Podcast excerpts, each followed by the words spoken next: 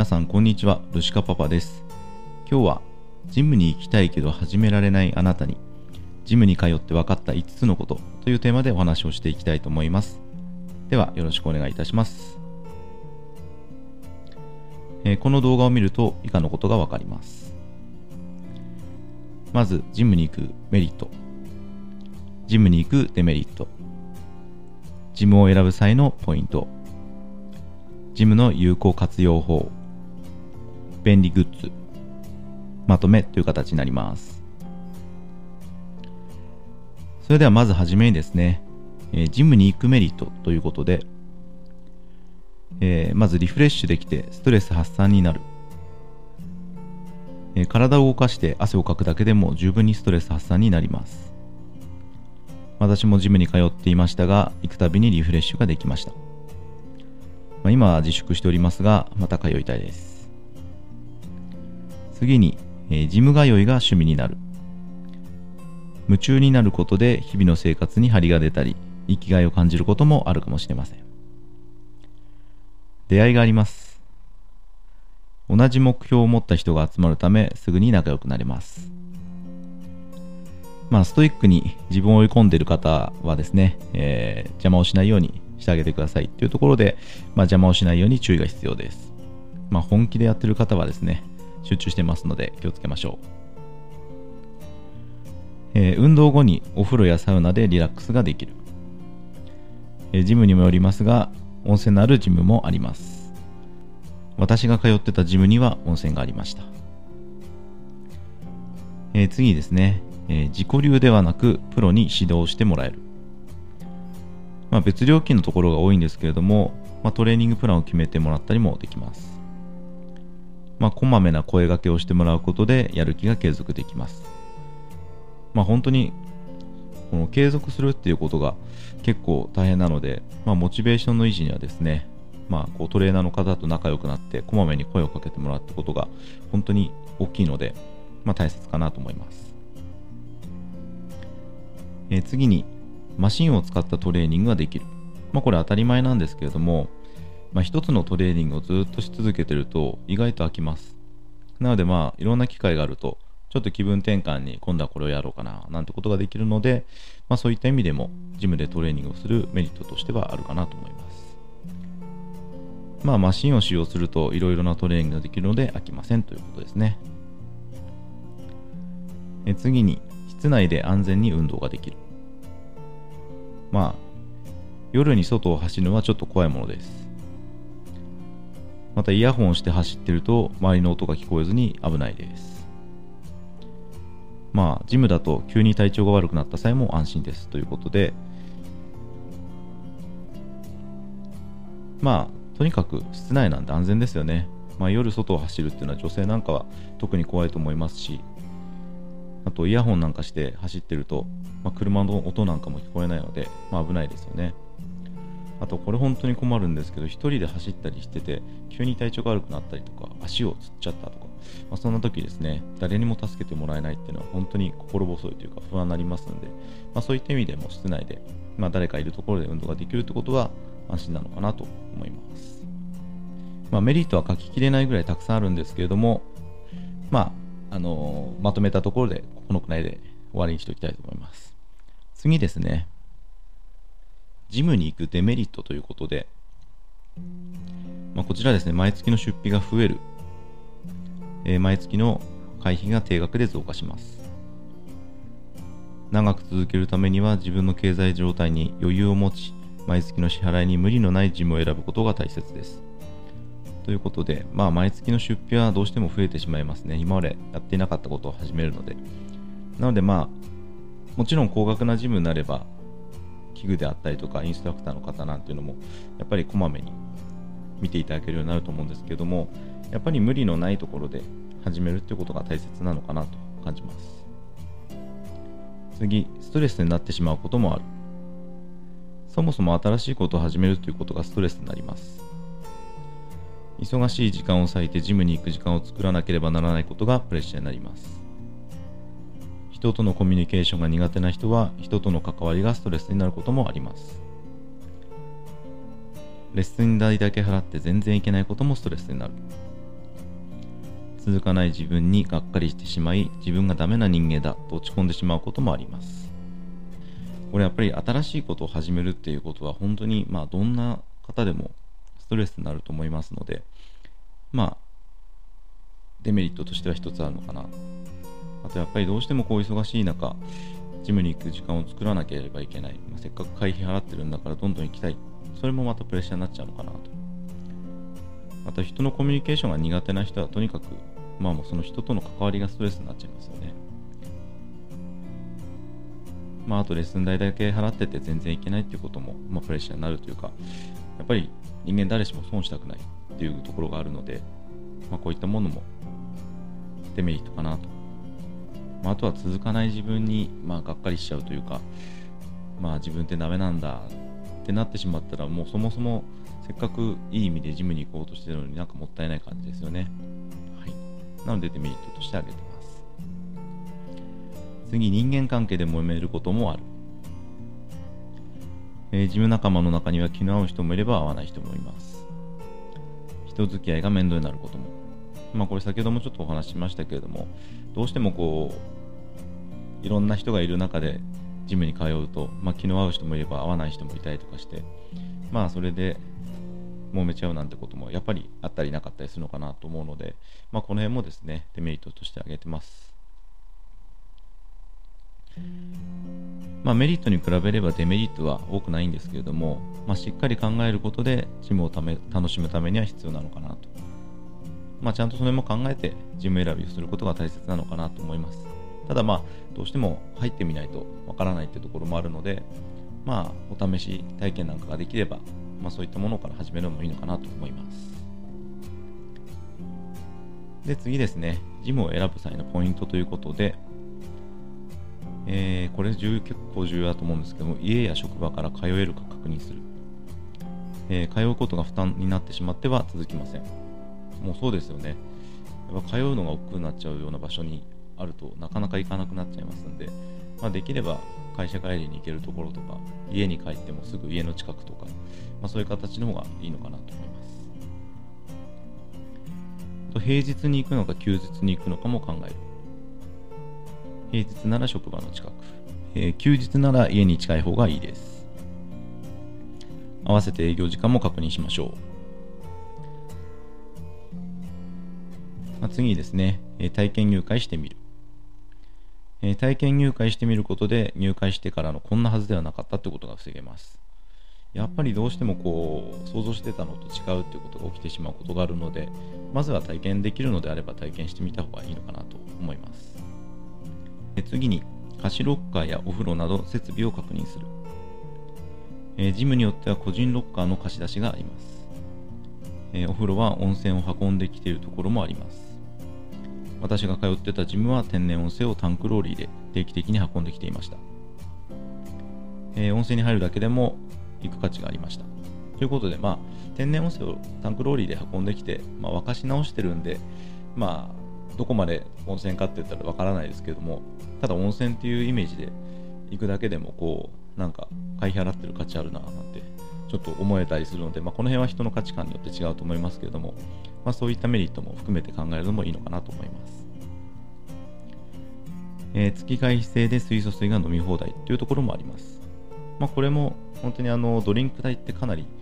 お金かかりますので、まあ、月会費で水素水が飲み放題っていうのはありがたいですね。水素水、こう対象を上げてくれるとかいろいろ、ま、効果があるみたいなことを歌ってるところがありますので、まあ、どういう効果があるのか私は分かんないですけども、まあ、信じて飲むとまあ、それはそれでいいのかなと思います。あとエステが併設しているところもありますね。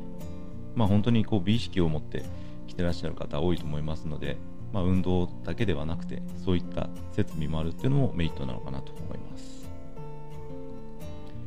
次にジムの混雑具合を確認する。まあ、せっかく入会したのに自分がやりたいマシンが空いてないとストレスになります。そもそも混み合ってると落ち着かないです。はい、ここもとっても重要ですよね。えー、人気のあるジムだと、まあ、本当に混んでて、あと自分がやりたいマシンがなかなか開かない。その待っているのもこうストレスになっちゃうと。そうするとちょっと本末転倒なので、まあ、その辺もしっかり確認しておくのはいいのかなと思います。次にスタッフの対応を確認する、まあ、ジムの雰囲気が分かります自分のモチベーションにスタッフの存在は大きく関わります。というところをここもですねやっぱり事前に確認できたら一番いいのかなと思います。次ですね会員の年齢層や雰囲気も確認する。まあ、これもジムの雰囲気に関わります。まあ、自分のモチベーション維持にジムの雰囲気は大切です。というところで、やっぱりこの辺もちょっと体験型でですね、えー、レッスンなんか受けて、ちょっと事前に確認できたらいいんじゃないかなと思います。自分の目的に合った設備があるか確認する。まあ、そもそも目的が果たせる設備がないっていうのでは、まあ、行く意味がなくなっちゃうので、まあ、この辺も重要かなと思います。次に、個別レッスン等の確認をする。まあ、ジムによっては様々な個別プログラムっていうのがあるんですよね。まあ、ホットヨガであったり、エアロビクス、えー、リラックスアロマ。まあ、いろいろですね、本当にこう、多いジムだと十何種類、何十種類ってあるところもあったりしますので、まあ、そういったのも含めて選ぶのがいいのかなと思います。次ですね、えー、ジムの有効活用法ということで、まあ、こちらは安全に運動できるスペースとして活用する。生活の一部として生きがいにする。お風呂などスパ的に使用する。仲間たちとの社交場にする。日々の身体測定で健康管理に活用する。インストラクターをボディケアアドバイザーにする、まあ、これについては相手次第ですね、まあ、もちろん有料でパーソナルトレーナーについてもらえば問題ないと思います。まあなどなどですね。ただ運動することを目的にするのももちろんいいんですけれども、まあ、その他に楽しみを作るっていうのも長く続けるためには大切かなと思いますのでこちらも参考にしてください。次ですね便利グッズですね。これはあの私が実際にこうジムに通ってて、ま、これあってよかったななんていうのも含めてちょっと入れさせていただいております。まず超吸収スポーツタオルということでま、これコンパクトなのにしっかり汗を吸収してくれます。あとこう水に濡らすとちょっと冷たく感じるような冷感タオルなんかもありますので、まあ、こちらちょっとお好みによって選んでいただけるといいのかなと思います。次にシェーカーボトルですね、まあ、こちらもプロテインを飲む方はもうあると便利ですよねあとワイヤレスイヤホンまあ、運動中に高度の煩わしさから解放されるとまあ、もちろんコードがあってもいいんですけれども、こう動いてる時にコードが絡んじゃったりするとちょっと危なかったりしますので、まあ、できればワイヤレスの方がいいのかなと個人的には感じます。次にスポーツボトルですね。まあ、先ほど水素水のところでもちょっとお話ししましたけども、まあ、毎日ペットボトルを買うっていうと結構、まあ、金銭的な負担になってしまいますので、まあ、スポーツドリンクとかですね、まあ、粉で買っておいて、まあ、ジムで水を入れて飲むと。まあ、そうするとまあ金銭的な負担も減りますし荷物も減らせるというところでまあ参考になればなと思います。次にシューズはロッカーに預けなければ持ち運びが必要です、ま、荷物を減らしたい方はレンタルロッカーもおすすめですということなんですけれども、まあ、レンタルロッカーやっぱりお金かかっちゃいますんで、まあ、できれば、まあ、こういうシューズが入るバッグを用意していただくっていうのが、まあ、一ついいのかなと思います、えー、次にえー、スポーツアームポーチですね。これ何かっていうと、こう、スマホとかですね、何かを携帯したいっていう時に、まあ、腕とか、まあ、腰回りなんかにつけるような、まあ、ポーチになるんですけれども、まあ、こういったものがあると、まあ、ちょっとしたものを常に携帯してられるので便利かなと思います。でまとめますと、ま、スポーツジムに通う目的は人それぞれです。え、自分の目的に合ったスポーツジムを見つけて、ま、心も体もリフレッシュしましょう。まあ、何はともあれ長く続けることが大切ですよねということで、まあ、だから自分なりの楽しみ方を見つけて楽しいスポーツジムライフを生きましょうということでまとめました。まあ本当にあのジムに通う目的っていうのはそれ人それぞれなので、まあ、その目的に合った、えー、ジム選びをまずしていただいてそれをできるだけ長く継続するっていうことが本当に大切なのかなと思いますので、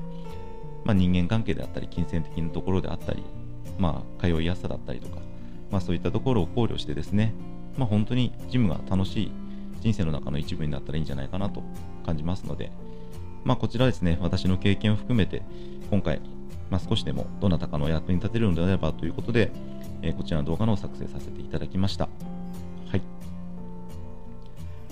では今日も動画のご視聴いただきましてありがとうございました。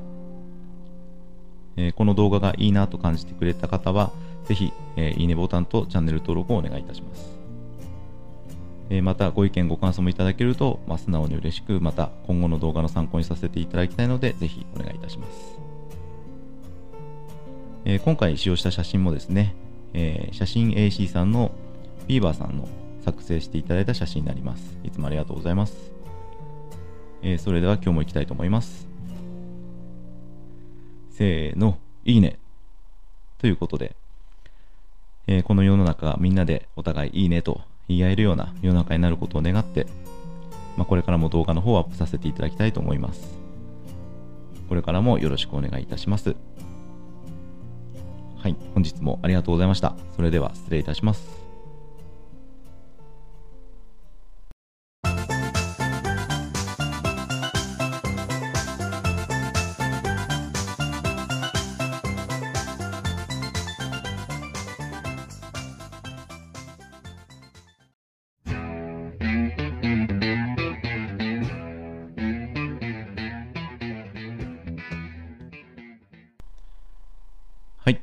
皆さんこんにちは。ルシカパパです。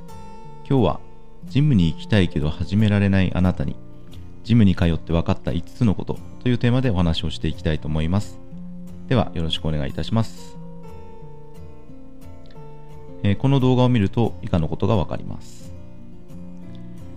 まずジムに行くメリット。ジムに行くデメリット。ジムを選ぶ際のポイント。ジムの有効活用法。便利グッズ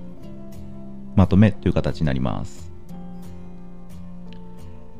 それではまずはじめにですね、え、ジムに行くメリットということで、えー、まずリフレッシュできてストレス発散になる、えー、体を動かして汗をかくだけでも十分にストレス発散になります。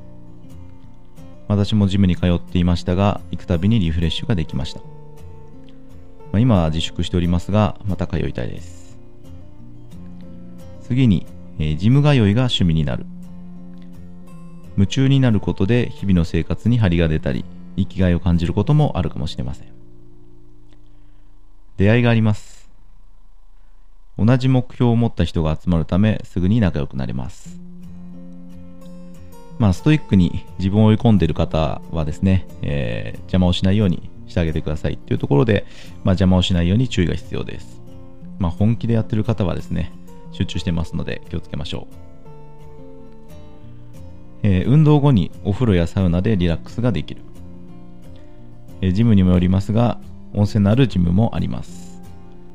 私が通ってたジムには温泉がありました。えー、次ですね、え自己流ではなくプロに指導してもらえる。まあ、別料金のところが多いんですけれども、まあ、トレーニングプランを決めてもらったりもできます。まあ、こまめな声掛けをしてもらうことでやる気が継続できます。まあ、本当にこの継続するっていうことが結構大変なので、まあ、モチベーションの維持にはですね、まあ、こうトレーナーの方と仲良くなってこまめに声をかけてもらうってことが本当に大きいので、まあ、大切かなと思います。えー、次にマシンを使ったトレーニングができる。まあ、これ当たり前なんですけれども、まあ、一つのトレーニングをずっとし続けてると意外と飽きます。なのでまあいろんな機会があるとちょっと気分転換に今度はこれをやろうかななんてことができるので、まあ、そういった意味でもジムでトレーニングをするメリットとしてはあるかなと思います。まあマシンを使用するといろいろなトレーニングができるので飽きませんということですね。え次に室内で安全に運動ができる。まあ夜に外を走るのはちょっと怖いものです。またイヤホンして走ってると周りの音が聞こえずに危ないです。まあジムだと急に体調が悪くなった際も安心です。ということでまあとにかく室内なんで安全ですよね、まあ、夜外を走るっていうのは女性なんかは特に怖いと思いますしあとイヤホンなんかして走ってると、まあ、車の音なんかも聞こえないので、まあ、危ないですよね。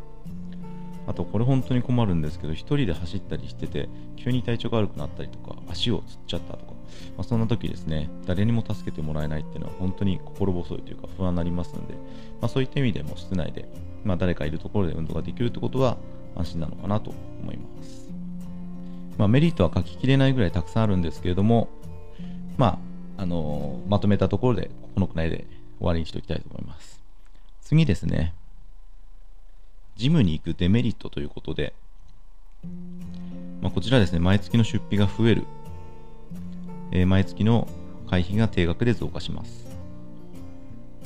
長く続けるためには自分の経済状態に余裕を持ち、毎月の支払いに無理のないジムを選ぶことが大切です。ということで、まあ、毎月の出費はどうしても増えてしまいますね。今までやっていなかったことを始めるので。なので、まあ、もちろん高額なジムになれば、器具であったりとかインストラクターの方なんていうのもやっぱりこまめに見ていただけるようになると思うんですけどもやっぱり無理のないところで始めるっていうことが大切なのかなと感じます。次ストレスになってしまうこともある。そもそも新しいことを始めるということがストレスになります。忙しい時間を割いてジムに行く時間を作らなければならないことがプレッシャーになります。人とのコミュニケーションが苦手な人は人との関わりがストレスになることもあります。レッスン代だけ払って全然いけないこともストレスになる。続かない自分にがっかりしてしまい自分がダメな人間だと落ち込んでしまうこともあります。これやっぱり新しいことを始めるっていうことは本当にまあどんな方でもストレスになると思いますのでまあデメリットとしては一つあるのかな。あとやっぱりどうしてもこう忙しい中、ジムに行く時間を作らなければいけない。まあ、せっかく会費払ってるんだからどんどん行きたい。それもまたプレッシャーになっちゃうのかなと。また人のコミュニケーションが苦手な人はとにかく、まあもうその人との関わりがストレスになっちゃいますよね。まああとレッスン代だけ払ってて全然いけないっていうことも、まあ、プレッシャーになるというか、やっぱり人間誰しも損したくないっていうところがあるので、まあこういったものもデメリットかなとまあ、あとは続かない自分に、まあ、がっかりしちゃうというか、まあ、自分ってダメなんだってなってしまったらもうそもそもせっかくいい意味でジムに行こうとしてるのになんかもったいない感じですよね。はい、なのでデメリットとして挙げてます。次、人間関係で揉めることもある。えー、ジム仲間の中には気の合う人もいれば合わない人もいます。人付き合いが面倒になることも。まあこれ先ほどもちょっとお話ししましたけれども、どうしてもこういろんな人がいる中でジムに通うと、まあ、気の合う人もいれば合わない人もいたりとかしてまあそれで揉めちゃうなんてこともやっぱりあったりなかったりするのかなと思うので、まあ、この辺もですねデメリットとして挙げてます。まあ、メリットに比べればデメリットは多くないんですけれども、まあ、しっかり考えることでジムをため楽しむためには必要なのかなとまあ、ちゃんとそれも考えてジム選びをすることが大切なのかなと思います。ただまあ、どうしても入ってみないとわからないってところもあるので、まあ、お試し体験なんかができれば、まあ、そういったものから始めるのもいいのかなと思います。で、次ですね、ジムを選ぶ際のポイントということで、えー、これ結構重要だと思うんですけども、家や職場から通えるか確認する。えー、通うことが負担になってしまっては続きません。もうそうですよね。やっぱ通うのが億劫になっちゃうような場所にあるとなかなか行かなくなっちゃいますんで、まあ、できれば会社帰りに行けるところとか家に帰ってもすぐ家の近くとか、まあ、そういう形の方がいいのかなと思います。と平日に行くのか休日に行くのかも考える。平日なら職場の近く、えー、休日なら家に近い方がいいです。合わせて営業時間も確認しましょう。まあ、次にですね、え体験入会してみる。え体験入会してみることで入会してからのこんなはずではなかったってことが防げます。やっぱりどうしてもこう想像してたのと違うっていうことが起きてしまうことがあるので、まずは体験できるのであれば体験してみた方がいいのかなと思います。次に、貸しロッカーやお風呂など設備を確認する。えジムによっては個人ロッカーの貸し出しがあります。えお風呂は温泉を運んできているところもあります。私が通ってたジムは天然温泉をタンクローリーで定期的に運んできていました、えー、温泉に入るだけでも行く価値がありましたということで、まあ、天然温泉をタンクローリーで運んできて、まあ、沸かし直してるんで、まあ、どこまで温泉かって言ったらわからないですけども、ただ温泉っていうイメージで行くだけでも、こう、なんか、買い払ってる価値あるな、なん、ちょっと思えたりするので、まあ、この辺は人の価値観によって違うと思いますけれども、まあ、そういったメリットも含めて考えるのもいいのかなと思います。えー、月会費制で水素水が飲み放題というところもあります。まあ、これも本当にあのドリンク代ってかなりお金かかりますので、まあ、月会費で水素水が飲み放題っていうのはありがたいですね。水素水、こう対象を上げてくれるとかいろいろ、まあ、効果があるみたいなことを歌ってるところがありますので、まあ、どういう効果があるのか私は分かんないですけども、まあ、信じて飲むと、まあ、それはそれでいいのかなと思います。あと、エステが併設しているところもありますね。まあ、本当にこう美意識を持って来てらっしゃる方多いと思いますので、まあ、運動だけではなくてそういった設備もあるっていうのもメリットなのかなと思います次にジムの混雑具合を確認する、まあ、せっかく入会したのに自分がやりたいマシンが空いてないとストレスになりますそもそも混み合ってると落ち着かないですはいここもとっても重要ですよね、えー、人気のあるジムだと、まあ、本当に混んでてあと自分がやりたいマシンがなかなか開かないその待っているのもこうストレスになっちゃうとそうするとちょっと本末転倒なので、まあ、その辺もしっかり確認しておくのがいいのかなと思います。次に、スタッフの対応を確認する。まあ、ジムの雰囲気がわかります。自分のモチベーションにスタッフの存在は大きく関わります。というところで、ここもですね、やっぱり事前に確認できたら一番いいのかなと思います。次ですね、会員の年齢層や雰囲気も確認する。まあ、これもジムの雰囲気に関わります。まあ、自分のモチベーション維持にジムの雰囲気は大切ですというところで、やっぱりこの辺もちょっと体験型でですね、えー、レッスンなんか受けて、ちょっと事前に確認できたらいいんじゃないかなと思います。自分の目的に合った設備があるか確認する。まあ、そもそも目的が果たせる設備がないっていうのでは、まあ、行く意味がなくなっちゃうので、まあ、この辺も重要かなと思います。次に、個別レッスン等の確認をする。まあ、ジムによっては様々な個別プログラムっていうのがあるんですよね。まあ、ホットヨガであったり、エアロビクス、えー、リラックスアロマ。まあ、いろいろですね、本当にこう、多いジムだと十何種類、何十種類ってあるところもあったりしますので、まあ、そういったのも含めて選ぶのがいいのかなと思います。次ですね、えー、ジムの有効活用法ということで、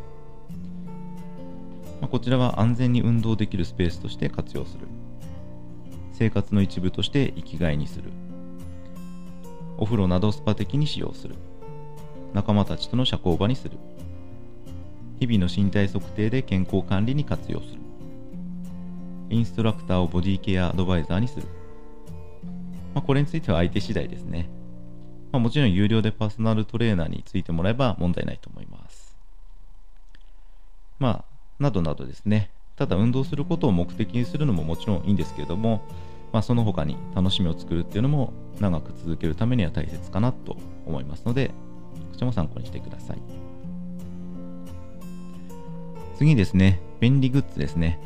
これはあの私が実際にこうジムに通ってて、まあ、これあってよかったななんていうのも含めてちょっと入れさせていただいております。まず、超吸収スポーツタオルということで、まあ、これコンパクトなのにしっかり汗を吸収してくれます。あとこう水に濡らすとちょっと冷たく感じるような冷感タオルなんかもありますので、まあ、こちらちょっとお好みによって選んでいただけるといいのかなと思います。次にシェーカーボトルですね。まあ、こちらもプロテインを飲む方はもうあると便利ですよね。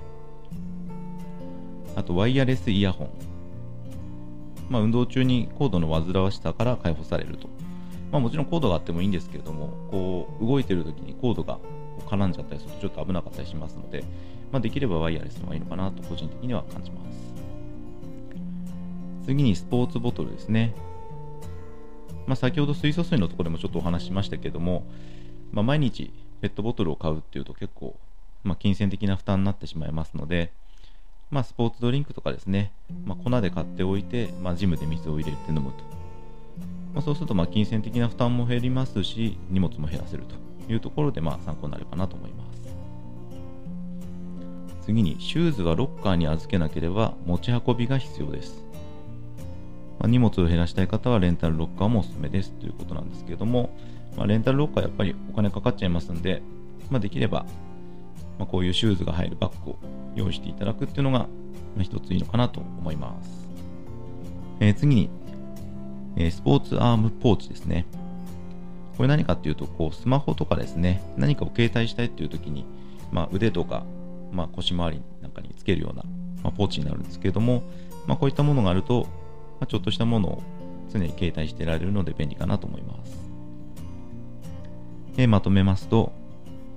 ま、スポーツジムに通う目的は人それぞれです。え自分の目的に合ったスポーツジムを見つけて、ま、心も体もリフレッシュしましょう。ま、何はともあれ長く続けることが大切ですよねということで、ま、だから自分なりの楽しみ方を見つけて楽しいスポーツジムライフを生きましょうということでまとめましたまあ本当にあのジムに通う目的っていうのはそれ人それぞれなので、まあ、その目的に合った、えー、ジム選びをまずしていただいてそれをできるだけ長く継続するっていうことが本当に大切なのかなと思いますので、まあ、人間関係であったり金銭的なところであったり、まあ、通いやすさだったりとか、まあ、そういったところを考慮してですねまあ、本当にジムが楽しい人生の中の一部になったらいいんじゃないかなと感じますので、まあ、こちらですね、私の経験を含めて、今回、まあ、少しでもどなたかの役に立てるのであればということで、えー、こちらの動画の作成させていただきました。はい。では今日も動画のご視聴いただきましてありがとうございました。えー、この動画がいいなと感じてくれた方は、ぜひ、えー、いいねボタンとチャンネル登録をお願いいたします。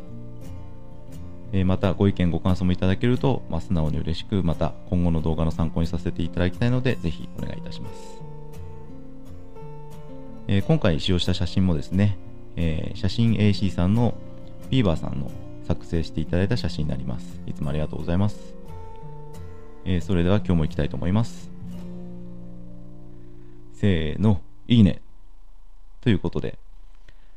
えこの世の中みんなでお互いいいねと言い合えるような世の中になることを願って、まあ、これからも動画の方をアップさせていただきたいと思います。これからもよろしくお願いいたします。はい、本日もありがとうございました。それでは失礼いたします。